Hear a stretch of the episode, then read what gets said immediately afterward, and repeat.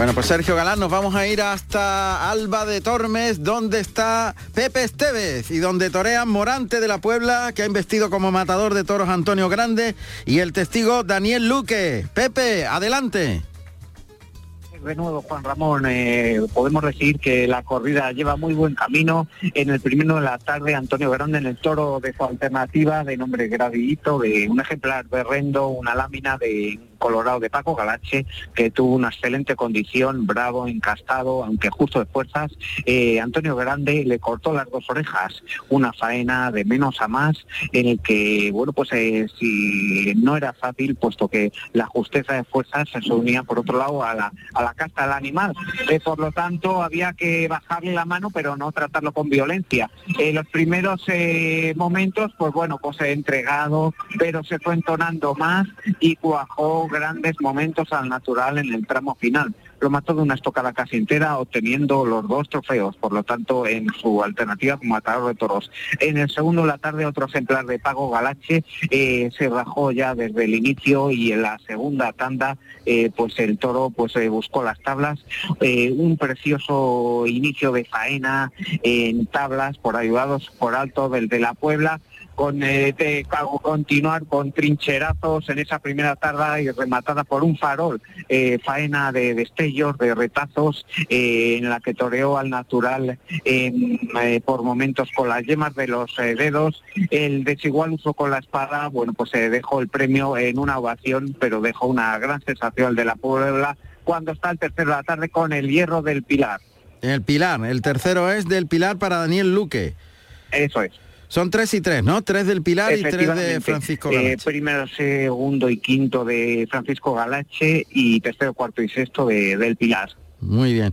Oye, ¿tú sabrías decirnos exactamente qué número de, festejos lleva eh, Morante de la Puebla con este de Alba de Tormes? A ver, Pepe. Creo, creo que es la 101, puede ser. Pues, o, la no, la 99. 99. En 99 Pero no, no te lo sé decir con certeza. Bueno, 99 eh, de la temporada en España, ¿no? Sí, sí, sí. Vale, muy bien. Creo que es la 99, eh, confirmádmelo vosotros, pero... Estamos en ello. Podría ser la, la, 99. Yo también creo que es la 99 de la temporada española. Eso es. Eh, la de hoy en Alba de Tormes. Eh, muy bien, muy bien. Pepe, pues muchas gracias. Volvemos un poquito más tarde. De momento dos orejas para Antonio Grande en el toro de la alternativa y ovación para Morante de la Puebla en Alba de Tormes. En el ruedo el tercero del Pilar para Daniel Luque.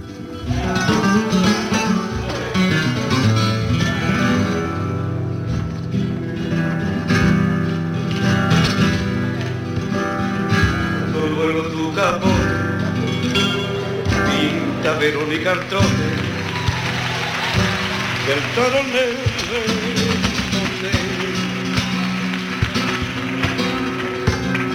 parece la maestra la Academia de Danza. Oh, un copio de que cuando la aguja del toro, pinta el traje grana y oro, soltando un clave y en su brazo soñador y alfileres de colores, ole, ole, ole,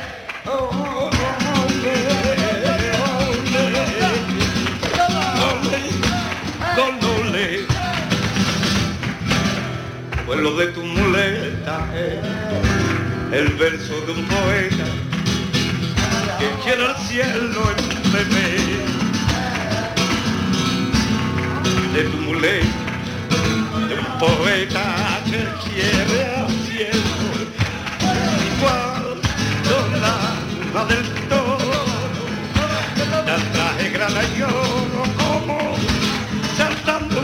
un clave y en tu brazo soñadores y alfileres de color. Ole ole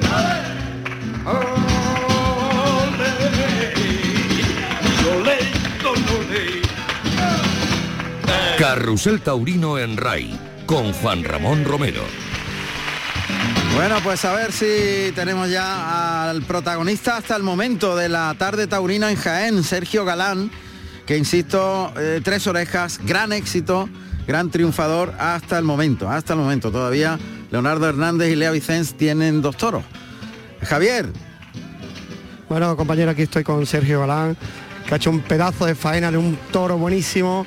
Un segundo toro bueno, que también lo ha entendido, los terrenos un poco más cerca, parece que tiene algo en la vista y aquí lo tengo. Sergio, enhorabuena. Hola, muchas gracias. ¿Te está oyendo, compañero? Sergio, enhorabuena. Muchas gracias, muchas gracias. Bueno, un colofón de una temporada extraordinaria, ¿no? Pues sí, la verdad que, por lo menos estas últimas corridas, la verdad que, es importante que las cosas medio rueden, porque sí que es verdad que luego todo el invierno, si no se te hace todavía mucho más largo. Cuando uno por lo menos se queda con buen sabor de boca, se lleva mejor. Claro. Bueno, mucho trabajo detrás eh, y de menos a más, como tú estás explicando. Eh, la verdad es que eh, la, cuadra es clave y el poner a los caballos es clave y la suerte también, ¿no, Sergio? Del ganado, pues fundamentalmente. Sí, está claro que aquí la verdad que al final el trabajo siempre reluce. Claro. aquí al final las casualidades no, no existen lo que pasa es verdad que siempre hay que tener un poquito que ayudar a la suerte, pero bueno, la verdad que al final trabaja Flora y, la verdad que hemos echado para adelante una temporada muy bonita, que bueno, pues al principio de temporada empezó muy bien, luego enseguida tuve dos percances con dos caballos importantísimos que los perdí y la verdad que muy satisfecho porque bueno, al final he hecho la temporada para adelante con caballos nuevos y bueno, y, rematándola hoy aquí, pues bueno, que creo que a un nivel muy bueno. Ahora cuando termina la temporada, Sergio, eh, comienzas con la doma, la preparación de, digamos, tus muletas del año próximo, ¿no? Claro, claro, ahí tenemos siempre potros nuevos, caballos jóvenes que, te ilusionan, pues para ahora enseguida pues ya nos ponemos con ellos pues para, bueno, pues para ir introduciendo nuevas novedades para el año que viene, claro que sí. ¿Tú tienes yeguada propia? Sí, sí, gracias a Dios ya tengo yeguada propia, ya en principio prácticamente todos los caballos de mi cuadra ya son, ya son de mi hierro y, bueno, la verdad que por eso trabajo no me falta. ¿Cuántas yeguas tienes? Pues hay unas 50 yeguas. Caramba, 50 yeguas. Sí, sí, la verdad que importante. Es, un vicio, al final un veneno, porque al final uno va dejando, porque esta es hija de este, el otro hijo del otro, al final son...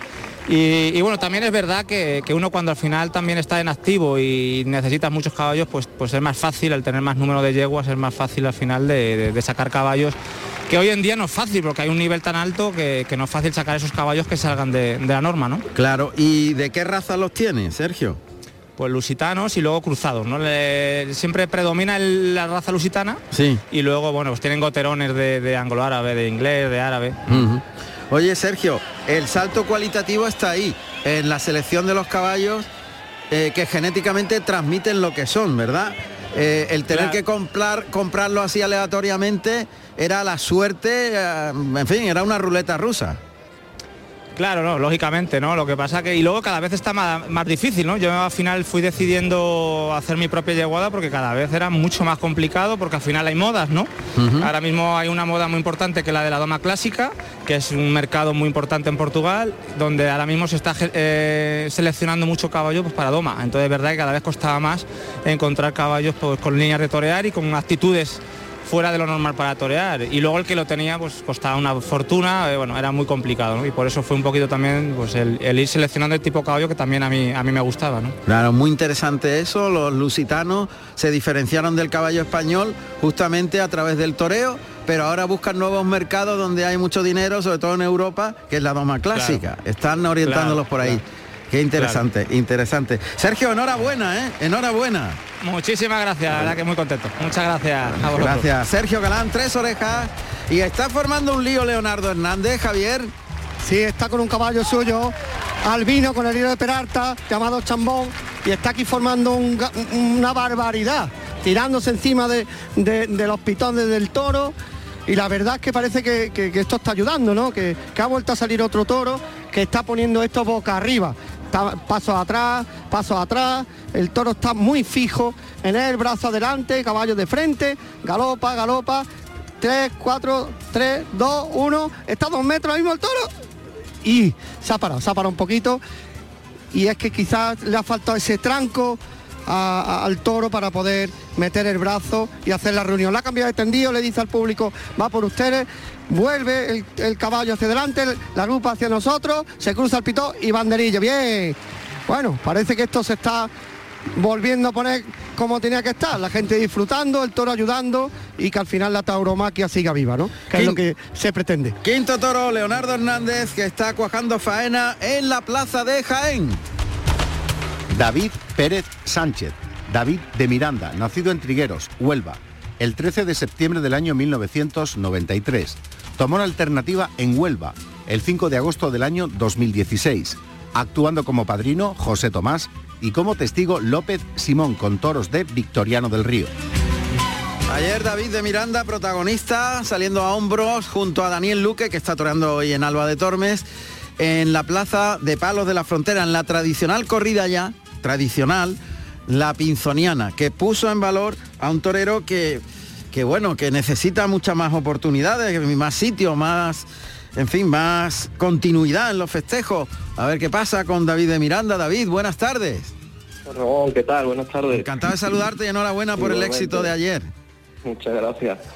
Bueno, me imagino que te sientes un poco como Guadiana, te dan una oportunidad y las empresas no recuerdan que hace muy poquito saliste por la puerta grande de, Madrid. Eh, ¿Qué pasa, David? Pues sí, la verdad que, es algo difícil de entender, ¿no? Y, y la verdad que, bueno, eh, no ha sido una temporada fácil psicológicamente hablando para mí, porque bueno, ve- verme eh, salir por la puerta grande de Madrid en aquel 2019, que, que, bueno, una puerta grande de Madrid todo el mundo sabemos que, que es muy difícil conseguirla, ¿no? Y bueno, salir y se reunieran las cosas aquella tarde para, para el triunfo, verme en 2020 anunciado en las plazas importantes como Valencia, Sevilla, Madrid. Y bueno, de repente llega la pandemia, eh, todas las ferias pues no se pueden celebrar y de nuevo cuando volvemos a la normalidad ya en este 2022, pues verme fuera de, de todas ellas, ¿no? La verdad es que es algo que, que bueno, no, no ha sido fácil, como digo, para mí, pero es la situación que, que tengo y con la ilusión también de, de volver a llegar a ese momento y volver a estar en mi sitio. Qué pena que en la vida no te lo está poniendo nada fácil. ¿eh? Eh, hemos ido recorriendo tu trayectoria como torero, como persona, y relatamos en su día el, el percance del que te recuperaste después de un año con afectación de, de las vértebras, inmovilidad, volver otra vez a torear. En fin, algo muy parecido, aunque... Eh, pero muy parecido a lo de Emilio de Justo, aunque lo tuyo duró mucho más, Sí. un año más la, la recuperación, ¿no? Eh, y, y bueno, reapareces con ese triunfo tan grande en Madrid, parece que todo se va arriba, llega la pandemia. Y ahora, ¿cómo aguantas psicológicamente? Tú lo has dicho que ha sido muy duro para ti. ¿Cómo aguantas eso? Porque cada vez que sacas la cabeza, alguna circunstancia te mete para dentro debajo del agua otra vez a, no poder respirar. Sí, totalmente, ¿no? Lo has definido perfectamente, además es que vosotros habéis seguido desde el principio mi carrera y sí, parece eso, ¿no? Que una vez que parece que voy cogiendo vuelo, que voy despegando, pues otra vez llega una piedra en el camino que, que me hace volver a la, mm, a la meta para volver a salir, ¿no? Y, y bueno, pero al final... eh, eh, pues la lectura que hago es que, que al final pues esto- esos retos son los que tengo que, que seguir superando, ¿no? Y tengo que hacerlo con la ilusión de, de querer llegar ahí, de estar ahí y bueno, todo, creo que todos los toreros también a lo largo de sus carreras pues han tenido muchas complicaciones, todo el mundo sabemos que el ser torero es un, un milagro, es una de las profesiones más difíciles que hay, a la vez también las más bonitas y por eso hay que, hay que luchar cada día por ellas. Ujú. Pero me imagino que en esa lucha habrá unas decisiones que tomar durante el invierno, ¿no? Vamos a hacer esto, vamos a hacer aquello, eh, junto con tu apoderado, tendréis que buscar una estrategia, visto lo visto, ¿no? O, o solo es entrenar, entrenar y eh, otra vez a ver qué pasa el año que viene. Mm, ¿Tenéis previsto hacer algo para cambiar esta dinámica o solo lo puedes hacer tú otra vez? Pues con la espada y la muleta en una oportunidad, entre comillas, Claro. otra vez Madrid, otra vez, en fin, otra vez el azar, ¿no? De que Sí, vista un bueno, al final, al final, claro, son eh, es complicado, ¿no? El ser torero no es algo fácil, pero como bien dices, hay que tener eh, una estrategia, ¿no? Un planteamiento de cara a, a, bueno, a entrar en, en ferias importantes, porque al fin y al cabo es donde los toreros eh, tenemos que, que hacernos notar y donde podemos despegar es en, en- en una feria, ¿no? Y, bueno, ahora con tranquilidad que llega el invierno, pues sí que nos sentaremos y plantaremos haremos un planteamiento para la temporada, a ver de qué manera podemos eh, meter la cabeza en, en, alguna feria importante a principio de temporada y bueno, a Dios quiera que, que con la espada y la muleta de nuevo pues se pueda arreglar las cosas para estar ahí en, ese sitio en el que todos los queremos estar. ¿no? Jorge Buendía, es el apoderado de David de Miranda. David, enhorabuena por el triunfo de ayer y mucha suerte que cambie un poco el signo en el año próximo. Ojalá que así sea. Muchas gracias, Ramón. Un fuerte abrazo. Un fuerte abrazo. Gracias. Volvemos a Jaén. Eh, a ver, ha habido premio para Leonardo Hernández. Esto es un manicomio total. Le están pidiendo el rabo. Faenón al quinto de la tarde. Un toro buenísimo con un galope empujando por detrás. El torero ha estado reventado. Ha pegado un pinchazo. Después, espérate compañero, que creo que es el rabo. Rabo, puerta grande y rabo. ¡Qué barbaridad! Leonardo Hernández, hijo, dos orejas y rabo. Y rabo, y rabo. Ahora sí, Alberto. Vamos a Qué ver. pedazo de faena ha hecho Leonardo Hernández. Espérate, me voy a acercar a él. A ver. Un momento, un momento, compañero, que es que está el callejón. Segundito. Me voy a acercar a él. Perdona, perdona un momento. No te vayas. Tiene que recoger el premio. A ver. A ver, a ver. A ver, un segundo. Bueno, mientras que mientras que le dan, le cortan y. A ver. Espérate. Leonardo, segundito. Carrusel directo en directo. ¿Te lo un segundito? Te está oyendo, Juan Ramón. Leonardo, enhorabuena. Muchísimas gracias, Juan Ramón. Bueno, Gracias. ¿qué siente en este momento? Rápidamente, antes de recoger el premio. Alegría, alegría pura, felicidad, agradecimiento y una felicidad tremenda. Lo dejamos que se vaya a cortar la oreja y ahora, ahora venimos otro Después ratito, ¿vale? hablamos, venga, perfectamente. Un abrazo, un abrazo, compañero. Gracias. Pues puerta grande para Leonardo Hernández. Leonardo Hernández Hijo, nacido en Badajoz el 11 de diciembre del año 1987. Tomó la alternativa en Córdoba el 28 de mayo del año 2006, actuando como padrino Leonardo Hernández y como testigo Hermoso de Mendoza con toros de Florestasara. Sergio Galán, dos orejas y oreja, tres orejas. Leonardo Hernández, ovación en el primero y dos orejas y rabo. Con una, una corrida de Benítez Cubero que está realmente dando juego. Lea Vicens es la que me- menos suerte ha tenido. Silencio para ella en el tercero. Bueno, pues la corrida se va arriba. Se va arriba en Jaén. Ahora está Tengo, tengo aquí al lado a alguien que te va a gustar mucho saludarlo. ¿Me deja un segundito? A ver. Segundito, compañero. Segundito. Vamos a ver. Está ahí en medio del callejón Javier Cañas. Estoy- estoy aquí. abriéndose paso, Voy. ¿no? Está abriéndote paso. Abriéndome paso literalmente. Bueno, pues, literalmente. está bien. Mientras está dando la vuelta al ruedo, Leonardo Pues mira. Hernández. Se está oyendo. Aquí al otro lado le he pegado un, un atraco con el, el buen sentido de la palabra Simón Casas. Bueno, pues Hola, vamos. ¿qué tal? ¿Qué tal, Simón? Bien, Buenas gracias. tardes. Buenas tardes. Bueno, prácticamente en la recta final de la temporada, ¿verdad? Ya. Sí, aunque el sábado me queda una corrida como apoderado de Ángel Telles en la Arena de San Pedro con Morante. Sí. Y, pero vamos, estamos efectivamente en la última estación de la temporada. Oye, ¿y eres capaz, tú que tienes tanta facilidad para comunicar, de hacernos un balance personal de lo que ha pasado en tu temporada como empresario de Madrid y como apoderado?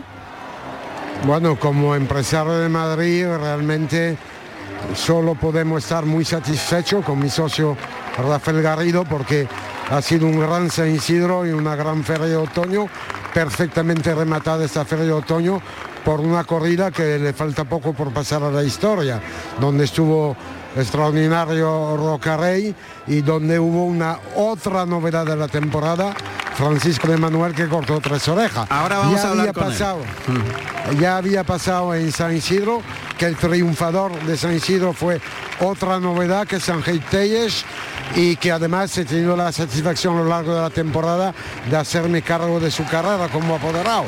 O sea que como empresario de Madrid, como empresario de Nime, de Bessier, de Albacete, que fue una gran feria, y como apoderado, pues ha sido una temporada realmente eh, que me ha dado mucha satisfacción y sin olvidar a Lea Vicens, que ha tenido una gran temporada también y le falta ahora por torear el último toro de la corrida de hoy en Jaén. Bueno, pues dos de los protagonistas que has nombrado, Francisco de Manuel, vamos a hablar inmediatamente con él. y con tu socio hablaremos a partir de las 8 de la tarde para ese balance de la, de la feria, o sea, de la temporada en Madrid. Ya tenemos tu opinión y te la agradecemos muchísimo, Simón, que haya suerte. Muchas gracias. Gracias. Simón Casas.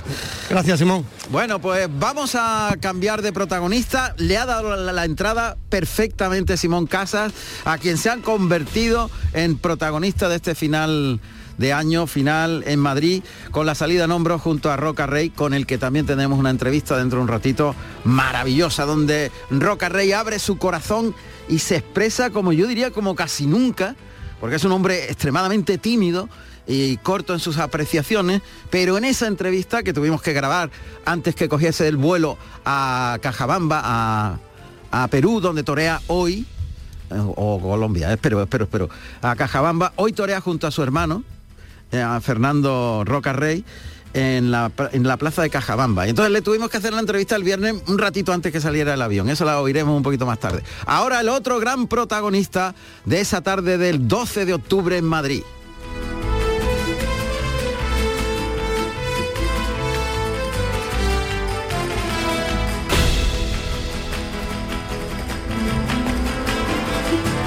Pues como los héroes, esta música es de héroes, la que suena de fondo, y como los héroes con su espada y su muleta, con sangre tachirense de Venezuela, llegó y sorprendió y dejó a todos anodados. La verdad que yo he visto un trocito de su actuación con la mano izquierda y me ha impresionado. Francisco de Manuel, buenas tardes, 7 y 21 en directo en Carrusel Taurino. Buenas tardes. Buenas tardes y enhorabuena. Muchas gracias. Oye, están enloquecidos en, en, el Táchira, en San Cristóbal contigo. ¿De dónde viene esa sangre? Cuéntame tus orígenes. Bueno, eh, mi padre, mi padre es de allí, de San Cristóbal, y aunque yo he nacido aquí en Madrid, pues obviamente tengo sangre de allí, ¿no? Y orgullosamente la llevo, la llevo conmigo. Claro, te consideran de allí, ¿eh? Yo tengo un contacto permanente con, con la afición venezolana y para ellos, tú aunque hayas nacido en, en Madrid, eres venezolano de, de, corazón y de genética y te tienen como uno de los grandes toreros de esta época allí. Allí me tienen mucho cariño, desde luego, y bueno, este año he podido torear en Mérida y en Tobar y el recibimiento ha sido pues como si fuera uno más de allí, con un cariño y una acogida tremenda. Uh -huh. Bueno, cuéntame, ¿qué pasa ese 12 de octubre hace unos días en Madrid? ¿Qué ocurre? ¿Te transformas? ¿Te eh, encuentras con los toros mmm, ideales para sacar lo que sientes? Cuéntamelo un poco ya, me imagino, con la tranquilidad de, de haber cambiado tu vida de, de, la noche al día. Pues sí, fue, fue una tarde muy especial para mí. Eh, tuve la suerte de que me tocaron en suerte dos grandes toros eh, que pudieron o que me pude amoldar a sus embestidas para sacar pues, lo que llevo dentro, mi concepto, mi forma de entender el toreo y afortunadamente pues se conjugaron un montón de cosas, ¿no? El día fue un día súper agradable, la afición súper cariñosa, los toros se invistieron y, yo que ese día pues pude ser capaz de, de, sacar lo que llevaba dentro y de transmitir todas mis emociones eh, con mi muleta y mi -huh. Estamos en un tiempo donde curiosamente la técnica fundamental, la capacidad de resolver, la regularidad en, en los festejos, los premios, los trofeos, etcétera, etcétera. Pero hemos pasado una racha donde sentir parece como si se hubiese olvidado. Yo he visto poco de, de, la faena, la verdad, pero sí que he visto un trocito con la mano izquierda. Y ahí fundamentalmente lo que buscas es sentir, ¿no?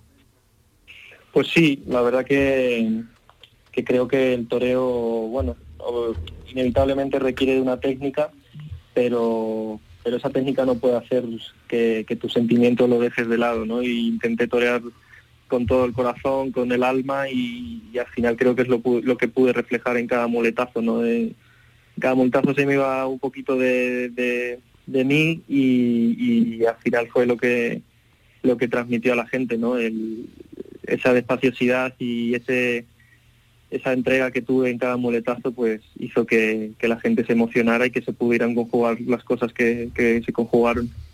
Cuando estás en esa situación, Plaza de Madrid, última de la temporada, Roca Rey al lado, ya asegurado la puerta grande, eh, el público entregado, y coges la espada, ¿qué pasa por tu cabeza?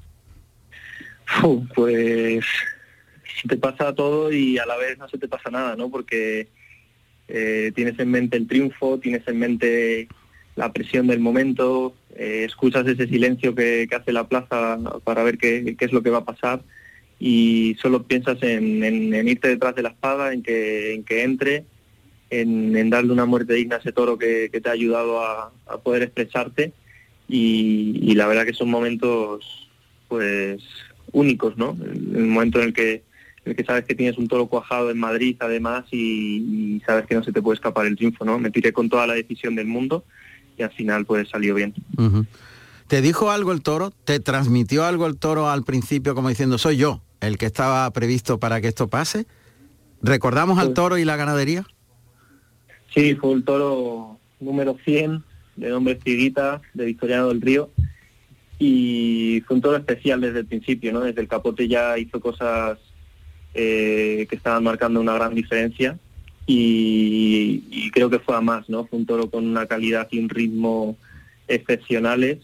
eh, mucha nobleza, ¿no? Quizás le faltó un poco de ímpetu de, de mitad del muletazo para adelante, pero pero embistió con una cadencia y con y con una calidad pues especiales no al final sentir esas embestidas en la muleta y poder cuajarlo fue algo único para mí. ¿Es verdad que al final del tramo de recorrido detrás de la muleta él afloja- aflojaba un poquito? ¿Había que mantener la firmeza de saber que te iba a obedecer? había que confiar y, y había que darle toda la confianza al toro no porque al final aunque aunque al final del muletazo se quedaba un poco parado y, y se vencía un poco, pues, pues aún así seguía la muleta, ¿no? Y tenía esa nobleza de, de seguir eh, los trastos. Entonces había que confiar, que quedarse muy quieto para que aquello cogiera un vuelo especial, ¿no? Al final si, se te quitabas o, o te movías, no, no ibas a ser capaz de, pues, de pegarle ni uno. Francisco, mm, ¿cómo pasas esa noche después de salir por la Puerta Grande de Madrid? ¿Puedes dormir? ¿No puedes dormir? Cuéntame un poco la noche. Bueno, eh, me ¿Te pegas una fiesta? familia, ¿Te pegas gente. una fiesta? ¿Qué, qué es lo que haces? Bueno, intenté, intenté disfrutar lo que pude. La verdad que estaba muy cansado. eh, salí de la plaza cansado. La verdad que me había vaciado totalmente por dentro.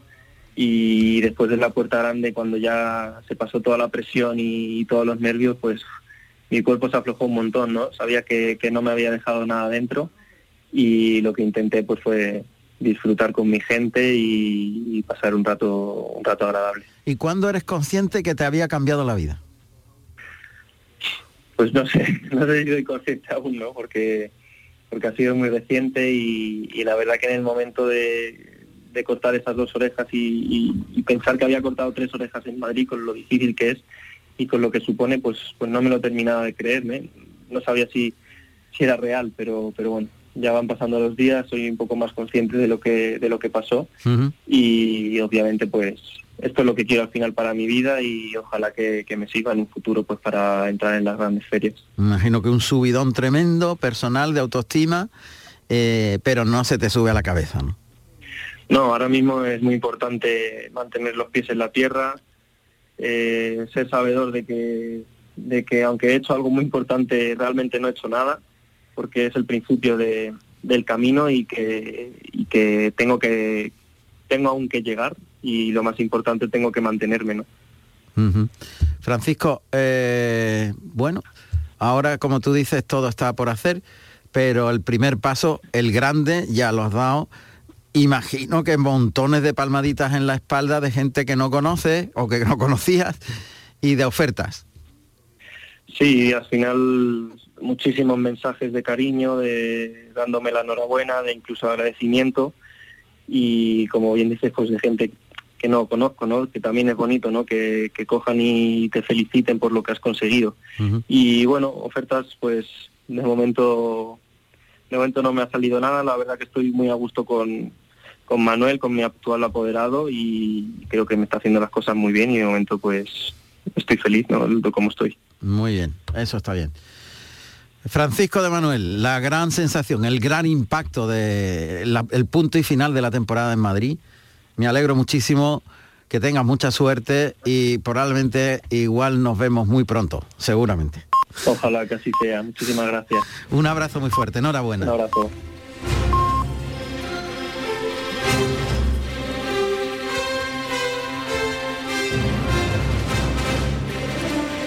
Carrusel Taurino en RAI. Siete y media de la tarde, esto es Carrusel Taurino en Radio Andalucía Información. De nuevo vamos a Jaén. A ver qué ocurre en Jaén. Adelante, Javier. Eh. Buenas tardes de nuevo. Bueno, estoy con el protagonista del rabo, con el rejoneador Leonardo Hernández, que hacía como 11 años que no se cortaba un rabo a caballo en esta plaza. Y te está oyendo, compañero. Bueno, pues hace un momentito le he, dado la, le he hecho la pregunta que sentías alegría, alegría, pero también mucha, me imagino, mucha responsabilidad ahora, Leonardo, en un final de temporada. Ha sido dura la temporada para ti, sin duda, y me imagino que es una inyección de moral para afrontar Sí. el invierno, ¿no? Claro, hombre, es verdad que, que, mm, bueno, las temporadas todas son duras, ¿no? Entonces hay, hay- entonces, momentos, hay momentos de felicidad, momentos duros, altibajos, momentos pletóricos, otros eh, que dices no puedo con esto, ¿sabes? Hay un cúmulo de sensaciones muy grandes, pero una temporada muy positiva en la que he disfrutado mucho, he conseguido cosas importantes, gestas muy, muy profundas, muy rotundas. Y bueno, entre el rabo el otro día en Zafra al, toro de Adolfo y, y hoy el rabo de hoy, pues la verdad que se remata una temporada muy importante ¿no? y muy contento y feliz ¿no? de terminarla así porque yo comprendo que ha sido una temporada que con el rejón de muerte está un poquito irregular ¿no? y eso me ha evitado de triunfos muy fuertes. No obstante, cuento con una cuadra muy, muy cuajada, muy hecha y, y eso me, me da una gran tranquilidad. Claro, ¿cómo se entrena eso en un rejoneador, Leonardo? Sabes que tienes ahí un problema con el rejón de muerte y, y dices, ¿qué hago? ¿Qué se hace? Profundizar, profundizar en todo, en todos los pequeños detalles. Ay, nada, nada, nada. El gallo que se llama, un gallito, eh, un, gallo, Un gallito. un gallito, un gallito. Pues profundizar en todos los pequeños detalles, probar un caballo, probar otro, eh, entrenarlo mucho en casa, físicamente, con un rejón y el carretón, con Sí. las vacas para verle el sitio y profundizar mucho. Eh, hay quien dice, bueno, no lo pienses que ya los matarás. Yo, yo no soy partidario de eso. Hay que Absolutamente. profundizar, claro, hay que profundizar mucho cuando hay un problema y, y así lo hacemos en mi casa, ¿no? ¿Es verdad que el caballo del rejón de muerte es el más valiente, el que tiene que echarse más encima del toro? no es el más valiente, es el caballo eh, que debe de tener menos expresión, que debe tener menos torería, porque si desarrolla torería y calidad eh, no va a permitirte matar, ¿no? Claro. Entonces, Pues pero se sí mueve mucho caballo- y lo siente mucho y no te permite la precisión, ¿no? Y se, y se quita, se, se desplaza, pone la cara. Entonces pienso que tiene que ser un caballo con, con mucho temple, con mucha cadencia y si es verdad que bueno, sí que tiene que tener valor para pues eso, pues para, para poderte dejar llegar el toro y poderle meter la mano, ¿no? Vale, ahora terminas la temporada y a, a trabajar al campo. Sí, nosotros bueno, vivimos en el campo, estamos todos los días trabajando, termine, empieces la temporada o la termines. Es verdad que cambian las perspectivas, cambia la forma. Pues ahora, eh, cuando empieza la temporada estás trabajando muy duro los caballos de torear, los veteranos, los que van a afrontar la temporada para que estén muy afinados y muy bien. Y ahora pues los dejas descansar un poco para que respiren porque llevan eh, mucha tralla de temporada, mucho estrés, mucho sacrificio. Entonces los dejas parar a los veteranos y te lías con los caballos nuevos, eh, con los potros para el año siguiente, ¿no? ¿Tú también tienes yeguada? No, no tenemos yeguada porque mi padre en su día la tuvo Sí. y siempre dijo que, que, bueno, zapatero tu zapato, que él prefería que su yeguada fuera su dedo y ir a Portugal y decir me gusta ese o me gusta el otro. bueno. Estrategias pero- distintas, sí. Esa- exactamente, pero doy un valor tremendo, me encanta y me da mucha envidia también muchos compañeros míos que las tienen. Sí. Y porque bueno, al final pues tienes tu línea de que a ti te gusta, de caballos que han sido importantes para ti, pues los echas a tus yeguas y es vivir otra profesión dentro de tu profesión, por así decirlo, ¿no? Muy bonita también, sin duda. Sin duda. Enhorabuena, Leonardo. Gran éxito. Muchísimas Me alegro muchísimo. gracias. Hay mucho trabajo detrás. Un abrazo. Gracias, atendernos siempre. Bueno, pues eh, no sé si está finalizando ya eh, el sexto y último toro. Eh, ahora iremos de nuevo a, a Jaén, pero vamos hasta Alba de Tormes. Pepe Esteves, ¿cómo sigue el festejo? Recordamos que ha cortado dos orejas Antonio Grande en el toro de su alternativa, un buen toro de Paco Galache, un toro berrendo incolorado, me imagino un espectáculo de belleza en el pelo, ¿verdad? Y que ha estado muy bien Morante, pero ha sido ovacionado. ¿Qué hizo Daniel Luque y por dónde va el festejo en Alba de Tormes? Eh, pues se está pidiendo la oreja en el cuarto de la tarde, al segundo que, le correspondía a Morante la Puebla, un toro del Pilar eh, que ha sido deslucido, rebrindado en embestida que nunca se ha terminado de emplear. Eh, faena larga para lo que nos tiene acostumbrados de Morante la Puebla, muy trabajada, la que le ha tapado, le ha tapado muchos defectos y ha matado de una eficaz estocada. Le ha cortado una oreja. Anteriormente Daniel Luque eh, le correspondió otro toro del Pilar, eh, deslucido, sin fijeza, eh, pegajoso en su embestida, un toro bastante incómodo.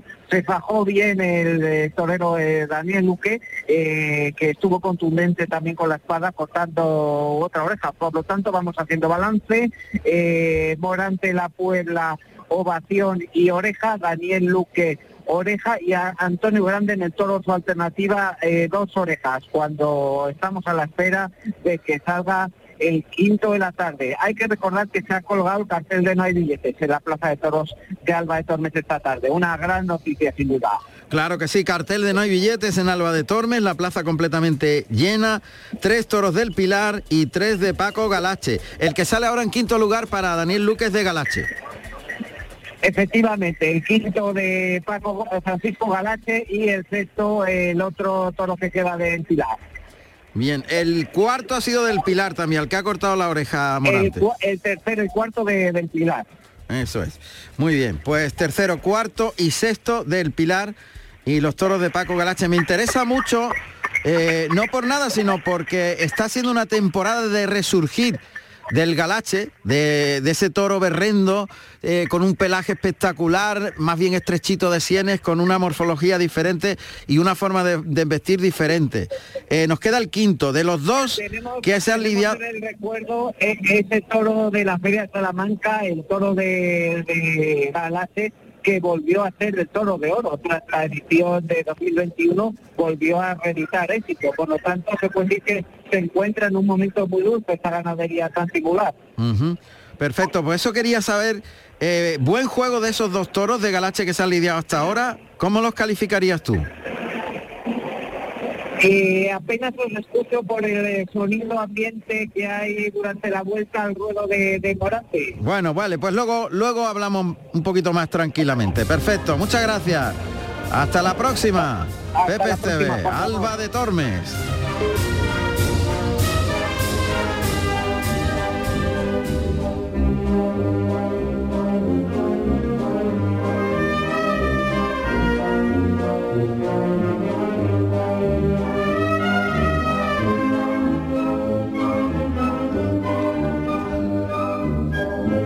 Pues eh, el pasado 12 de octubre eh, hubo un terremoto en la maestranza y enseguida vamos a ir a, desgranar ese terremoto inmediatamente, pero antes pasamos por Zaragoza porque ya prácticamente está finalizando la Feria del Pilar. Andrés Caballero, Zaragoza, buenas tardes. Hola Andrés, buenas tardes de nuevo, Andrés Caballero. Buenas tardes de nuevo. Bueno, casi finalizando, ¿no? El festejo. Vamos. A ver, no me oye. Hay un follón ahí tremendo. A ver, Andrés. Sí. Sí, cuéntame qué ha pasado. Pues nada, en, los toros no sé en qué, en qué toros hemos quedado, en el tercero, ¿no? Sí, nos quedamos, nos faltaba desde el tercero en adelante. Pérez, Langa, dos orejas que había cortado Ventura, Pérez Langa ha cortado una del primer del tercero, sí. otra que ha cortado Ruiz Fernández y un rabo que ha cortado ahora mismo Ventura y está la plaza que se cae. Y eso es... Esa plaza llena y cuatro orejas y un rabo en su final de temporada y ya camino de México. Qué barbaridad. ha sido un gran triunfo por mucho sacrificio, pero por eso las figuras del toreo son lo que son y dan la cara en los sitios claves. Hombre, plaza de primera categoría, final de temporada, Zaragoza, un toro muy serio. ¿De quién ha sido el toro? ¿De los espartales? El toro de los espartales. Y Hasta ahora se han lidiado tres de Sánchez y Sánchez sí. y dos de espartales, muy buenos, tanto unos como otros. Y queda el sexto de Pérez Blanco ahora que sale ahora. Perfectamente. Atención, noticia Bueno, no tanto porque la protagoniza Diego Ventura, plaza de primera categoría, cuatro orejas y un rabo en Zaragoza.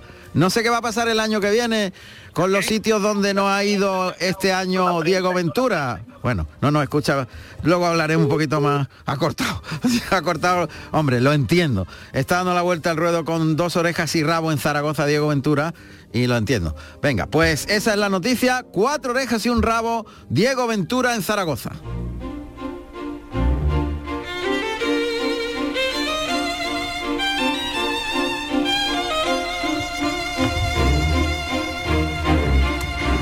El terremoto que se produjo el día 12 de octubre en Sevilla se llama Marco Pérez.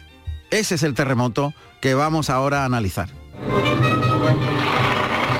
Es la primera vez que voy a tener la suerte de pisar el albero de esta maravillosa plaza y la verdad que lo estoy deseando y conectar con su gente desde el primer momento. Le estoy muy agradecido a todos los maestros que se han portado fenomenal, los nombraría, pero es que no me quiero dejar ninguno atrás porque les tengo a todos mucha admiración y mucho cariño. Eso lo decía durante el festejo. Pero nuestro compañero eh, Vigorra, Jesús Vigorra, le entrevistaba justamente al día después. Estaba durmiendo por la mañana y cuando se levantó, allí estaba Canal Sur Radio, como no podía ser de otra manera. Inmediatamente de salir de la cama, entre comillas, asalto a la revolución Marco Pérez. Portada del ABC, impacto entre los aficionados, impacto entre los toreros y atención, dos orejas y rabo en la maestranza. En su debut como becerrista en clase práctica, Marco Pérez. Jesús Vigorra analizaba el fenómeno e incluso mmm, nuestro compañero se preguntaba cómo es posible que, bueno, mmm, determinados medios de comunicación no recogieran una auténtica revolución social que había ocasionado en la plaza, yo creo, para mí, más importante del mundo en cuanto a sensibilidad. Y por supuesto en otras más facetas.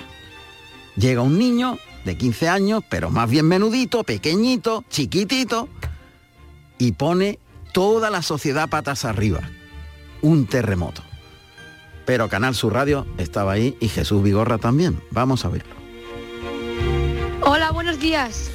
¿Qué tal estás? ¿Cómo has dormido? Bien, muy bien, un placer estar en vuestro programa. Y pues eh, casi no he podido dormir por, por las sensaciones tan bonitas que, que, viví ayer. Pero ayer cuando la plaza entera te gritaba torero, tú no habías toreado, conocías la plaza de toros de Sevilla, la maestranza. Sí, había estado anteriormente de pequeño. De pequeño. Pero, pero nunca había toreado en ella. Pero vamos a ver, cuando tú decides irte a Portagayola, ¿eso lo tenías pensado o, o fue en el momento? Pues más o menos, pero bueno, las, las emociones del momento y el saber que había que, que, salir a darlo todo, pues fue lo que, lo que me llevó a, a irme a Puerta Gallola. Pero vamos a ver, ¿tú dónde has aprendido a torear? Pues eh, en la Escuela Taurina de Salamanca y también junto, junto a mi padre. Porque ¿Tu padre era aficionado o llegó a...? a... Y, y, también, y también, perdón, y con mi maestro Juan Bautista, uh -huh. que tú, es mi apoderado. ¿Tu padre llegó a ser torero o no? Mi padre fue novillero con picadores y luego se hizo banderillero y tras un percance se tuvo que retirar. ¿Y, y tú tienes 15 años? ¿Cuándo vas a tomar la alternativa? ¿Como novillero primero? Pues, ¿no? Sí, primero tengo que, que debutar eh, con, como novillero con picadores y luego ya tomar la alternativa. Pero bueno, de momento pienso en el día a día y en mi próxima tarde que es en Arenas de San Pedro, en Ávila. En el 22 de, San... de octubre. El 22 de octubre. No, te va a salir, sí. te van a llamar de todos sitios, porque lo de ayer, ¿tú sabes que en la Plaza de Toro de la Maestranza no se cortaba un rabo desde el año 1970? Sí, me lo comentaron después, me lo comentaron por el maestro Ruiz Miguel, creo. ¿Tú qué sientes, Marco, cuando ves un toro delante? Pues son emociones que no se pueden describir con palabras. Yo creo que, que es muy bonito y es un sentimiento que, que, te recorre el cuerpo pues, pues único. Pero cuando tú, mmm, es que no se mueve, cuando tú pones los pies y no te mueves, eh, ¿piensas como Belmonte, aquello de que o se quita él o yo no me quito? No, por supuesto. Eh, cuando tú te pones en un sitio te tienes que quedar quieto y que pase por donde tenga que pasar, que es la verdadera emoción de- del toreo. Marcos, ¿has visto la prensa esta mañana? es, es Marco. Marco, Marco, ¿has visto la prensa esta mañana? Eh, me han mostrado una foto del, del ABC de, De- Sevilla. Bueno, es que no es el la ABC, portada eh, del ABC. La portada del ABC, aquí La está. portada. Sí, sí, La no, portada. es que no es solo el el gran ABC. poder, Sí, el y título me ha es hecho muchísima ilusión. El gran poder de la autoromaquia. Pero chiquillo, ¿tú sabes lo que liaste ayer?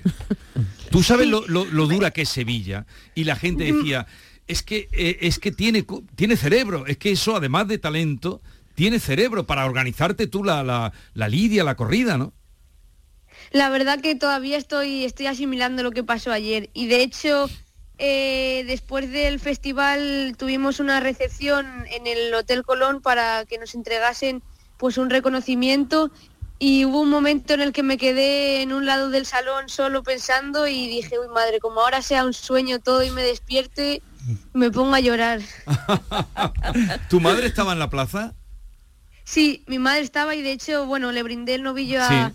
A mi madre, a mi hermana y a mi padre. Lo supuse, cuando te dirigiste a tu madre, supuse que sería ella, la mujer que te dirigiste de tu madre. Sí. Eh, que pasaría más miedo que tú, desde luego, y más miedo que todos los que Sí, estábamos sí, allí. muchos nervios, sí, Mucho- sí. Muchos nervios. Pero, mm, eh, ¿tú eres mandón? ¿Te gusta mandar? Eh, ¿En qué sen- en el sentido de, Mm. porque allí eh, organizaste todo, eras tú el que, el que mandabas. Sí, delante de... Cuando estás en, en el ruedo y delante de la cara del toro, pues hay que tener mucha organización y dirigir, pues cómo quieres que, que te coloquen el novillo en un burladero y dar instrucciones. Madre mía. ¿Y tus amigos qué te dicen, Marco? Porque supongo que tendrás amigos que te dirán, oye, ¿no tienes miedo de que te meta un cuerno por, por- por el muslo? Mis amigos del, del colegio, pues la verdad que me apoyan mucho y estoy, estoy muy contento con ellos y pues me muestran siempre, pues me dan la enhorabuena después de, de cada, de cada festival que toreo y cuando llego a clase pues me preguntan eh, que qué tal lo he hecho, que si no paso miedo y que cómo han sido mis sensaciones delante de la cara del toro. Y yo creo que también se sienten pues un poco orgullosos de tener un amigo torero. Eh, estás en la ESO, ¿no? Me imagino, ¿no?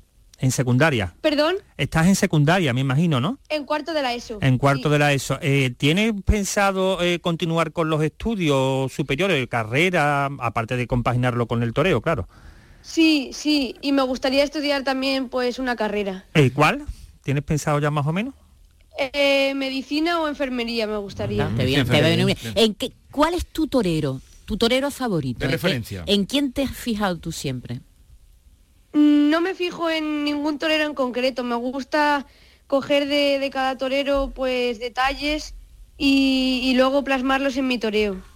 Bueno, ayer estaba allí Manzanares, Luque, Urdiales, Pablo Aguado, eh, me dejo alguno, porque había más. Y todos, mm, bueno, hicieron lo que pudieron. Ortega, Juan Ortega. Eh, ¿Qué te dijeron luego? Se portaron muy bien conmigo durante todo el festival porque me mostraron pues su apoyo y, y toda su fuerza y luego me dieron la enhorabuena. Pero es que ayer los, y los, la pusi- verdad que le estoy muy agradecido porque me han tratado con mucho cariño. los pusiste contra la pared ayer, ¿eh? Sí, bueno, todavía sí. me queda mucho para Sí, ser como ellos. Los admiro mucho. ¿Alguna vez te ha cogido un toro? Sí, bastantes veces en el campo, pero son cosas que van con la profesión. Señoras y señores, acaban ustedes de oír al Joselito de este tiempo. Era lo que se decía en la plaza ayer, al Belmonte del siglo XXI. Mucha suerte y ya te seguiremos la pista. Y no te van a faltar de luego tardes para torear después de lo que hiciste ayer. Marco. Muchas, muchas gracias a vosotros por invitarme al programa y a todos los oyentes y las personas que, que me han mostrado su enhorabuena durante estos días y todo su apoyo, Bueno. que les estoy muy agradecido. Un abrazo, mucha suerte, Marco. Un abrazo, Adiós. muchas gracias a vosotros. Maravilloso, un genio absoluto. Eh, va en su genética. Mm, son de esos seres privilegiados que aciertan con lo que, con lo que eligen y en este caso han elegido la tauromaquia, el caso de Marco Pérez, pues como Einstein eligió la ciencia, evidentemente, o Mozart, la música, pues acertó ese cerebro especial, privilegiado, esa genética que, desconocida, acertó con la elección en su vocación. Y por eso es un ejemplo social, Marco Pérez, de lo que evidentemente es el ser humano. No podríamos disfrutar de ver algo tan asombroso como Marco Pérez si no existiese la libertad. Se quiere cortar en muchos casos la libertad de elegir la tauromaquia como elección del arte que te emociona. Pues miren ustedes, aquí tienen un, un niño que desde pequeñito, desde los 8 o 9 años, pues ha acertado con lo que será su vida, evidentemente.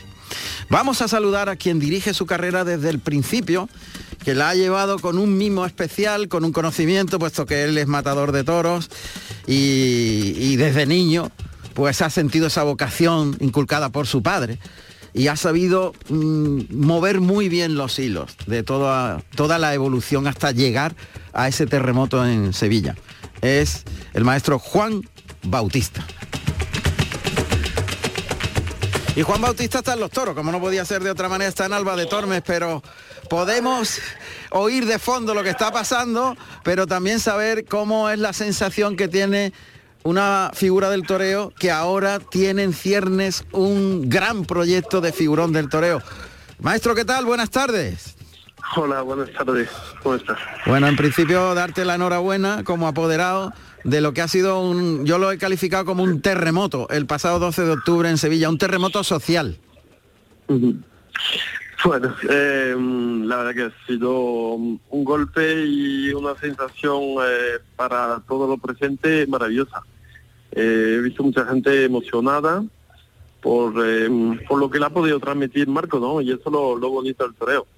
Eh, los que estamos cerca de él desde hace tiempo eh, estamos un poquito menos sorprendidos, aunque sí también te reconozco que eh, me ha traído mucha emoción esa su actuación por el marco en el que lo consiguió y por la rotundidad de principio a fin que, tuvo, ¿no? La frena.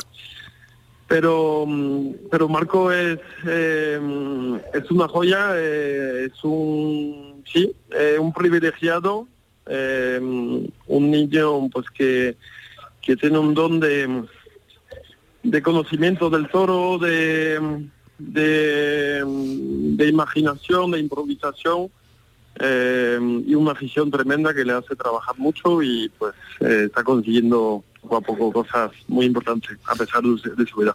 Salido del ámbito taurino, le escuchas hablar y también es un, una persona con un don especial, ¿no? Un niño con un don especial. Sí, sí, sí, tiene, tiene la cabeza muy, muy, muy tranquila, muy bien estructurada y ya, luego aparte de eso es un niño que pues estudia muy bien en el colegio, muy serio. Hoy de hecho no, no me acompaña en los toros de Torme porque tenía deberes que hacer y quería eh, prepararlo bien para, para el examen que tiene mañana, ¿no? Entonces eh, esta mañana estoy entrenando y esta, esta tarde tenía los deberes. Eh, en fin, es un, es un chico especial y de hecho solo gente especial pueden transmitir cosas como la transmitió el, el otro día en la maestranza. Es muy humilde, muy sencillo. ¿eh? Pero es un, es un, iba a utilizar una palabra a lo mejor que no, no es bonita para él, pero es un bebé.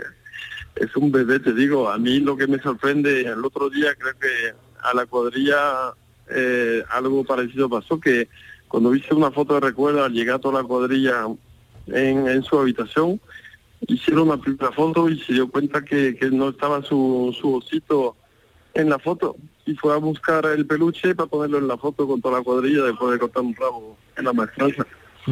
Tiene un fetiche, un osito que le trae suerte. Un osito que se lleva todo, a todos los viajes, a todos los viajes y a, eh, y lo puede junto incluso a, su capilla los días de los días que trae. Ajá. Oye, pero quiere ser médico. ¿Cómo? Que le contó a Vigorra que quiere ser médico. Sí, sí, sí, quiere, es muy bueno, ¿no? Que, siga pues eh, estudiando, que, que, que pueda compaginar las dos cosas y que siga. Luego nos arrepentimos todo por lo menos yo, en mi caso, que dejé los estudios muy pronto para dedicarme del todo al toro, eh, aunque me aconsejaron en ese momento mis padres y los adultos de, seguirlo, pues eh, me ocupaba de llevar el toro que, que no pude. Y, pero Marco está, está consiguiendo compaginar dos cosas muy bien. Eh, ¿Cómo se plantea ahora, eh, maestro Juan Bautista, su carrera? Hay que cuidarlo, entre comillas, en el buen sentido, elegir las plazas, elegir el ganado, eh, bueno, un poco mm, guiarle en determinados asuntos que él, me imagino, no entrará y también parece que su familia se mantiene al margen, su padre, que además fue novillero, ¿no? Eh, y, parece que todo es muy diferente, ¿no? De lo que se pueda imaginar, ¿no? En el ámbito privado.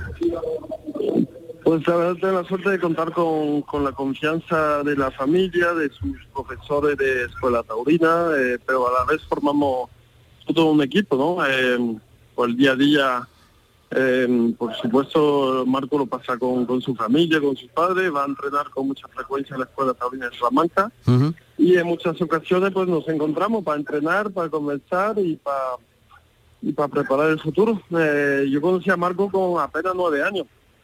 Eh, me involucré con él eh, cuando tenía eh, casi 12.